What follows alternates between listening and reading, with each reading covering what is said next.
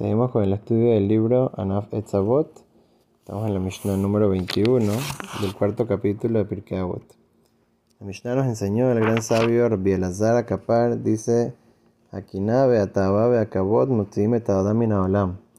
Estas tres cosas, eh, los celos y los deseos. Una persona está persiguiendo todo el tiempo placeres mundanos y el kavod, el honor, una persona que siempre está persiguiendo el honor. Entonces, las tres cosas sacan a la persona de este mundo, como dijimos, puede ser inclusive literalmente, como traímos diferentes ejemplos, en el caso, por ejemplo, de la quin'a, de el celo, que puede sacar a la persona inclusive literalmente de este mundo, pero también de una manera que no está cumpliendo con su propósito en el mundo.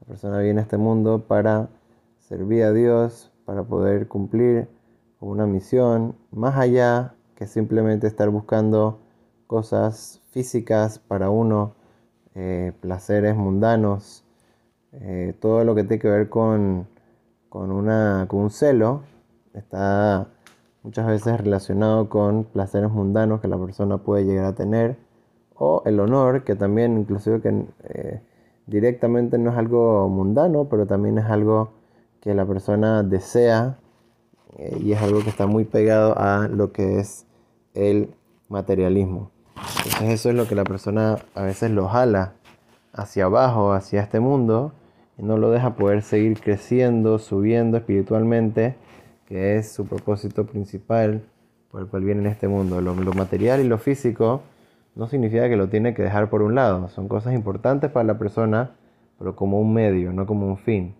El medio es que la persona necesita poder alimentarse, poder tener cierto tipo de placeres, pero para poder llegar a su propósito principal y a través de lo material la persona puede llegar a este propósito que es el propósito de espiritualidad, el propósito que es eterno. No es una cosa que se queda aquí después de 120, sino que no se la puede llevar después de 120.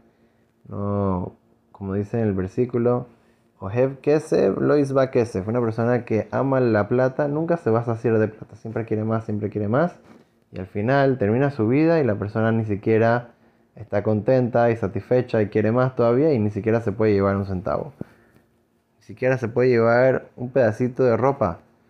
No se puede llevar nada consigo al mundo venidero.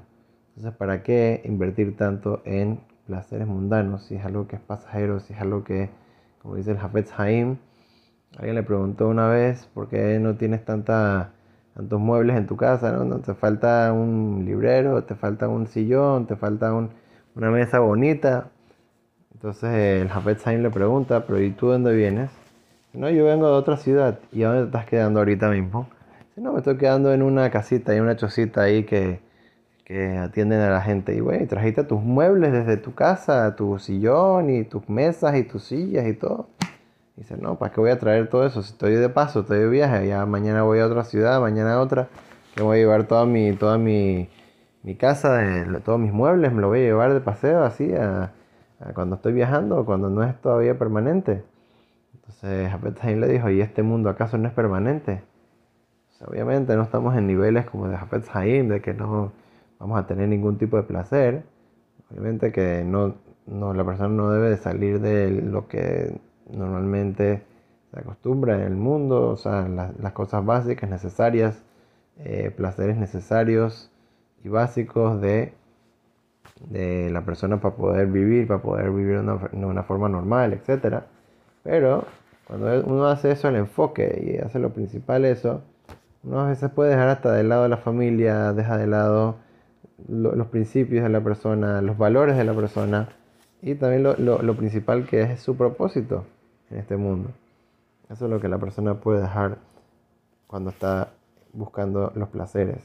En un eh, una parábola muy famosa de un zorro que tenía mucha hambre y vio que hay un viñedo. El viñedo tenía una, una cerca alrededor y tenía un pequeño hueco que podía entrar por ese hueco pero ¿cómo podía entrar por el hueco? Tenía que hacer dieta una semana entera sin comer. Para poder adelgazar y poder entrar por ese hueco. Entonces hizo su dieta. se esforzó muchísimo y así al final pudo entrar y le encantaban las uvas. Entonces en vez de estar sacando las uvas hacia afuera, comenzó a comer uvas, comer, comer, comer, comer. Al final se hizo tan gordo que ya no podía salir, tuvo que ayunar de vuelta y sufrir más aún todavía porque estaba viendo las uvas adentro y podía comerlas, pero sabía que necesitaba salir. De la misma manera, la persona piensa, ah, mira, me estoy haciendo más rico, estoy eh, ganando más placeres, todos esos placeres a dónde van. Al final uno va a tener que dejar todo eso acá. Entonces mejor aprovechar y ser inteligente, aprovechar este mundo para lo que es y utilizar las cosas materiales como lo que son, que es un medio para llegar al fin de poder cumplir la voluntad de Dios, cumplir con nuestra misión en este mundo, siempre seguir creciendo espiritualmente y de esa manera siempre traer brahat, y todo lo bueno para nosotros, nuestras familias, el pueblo de Israel. Amén.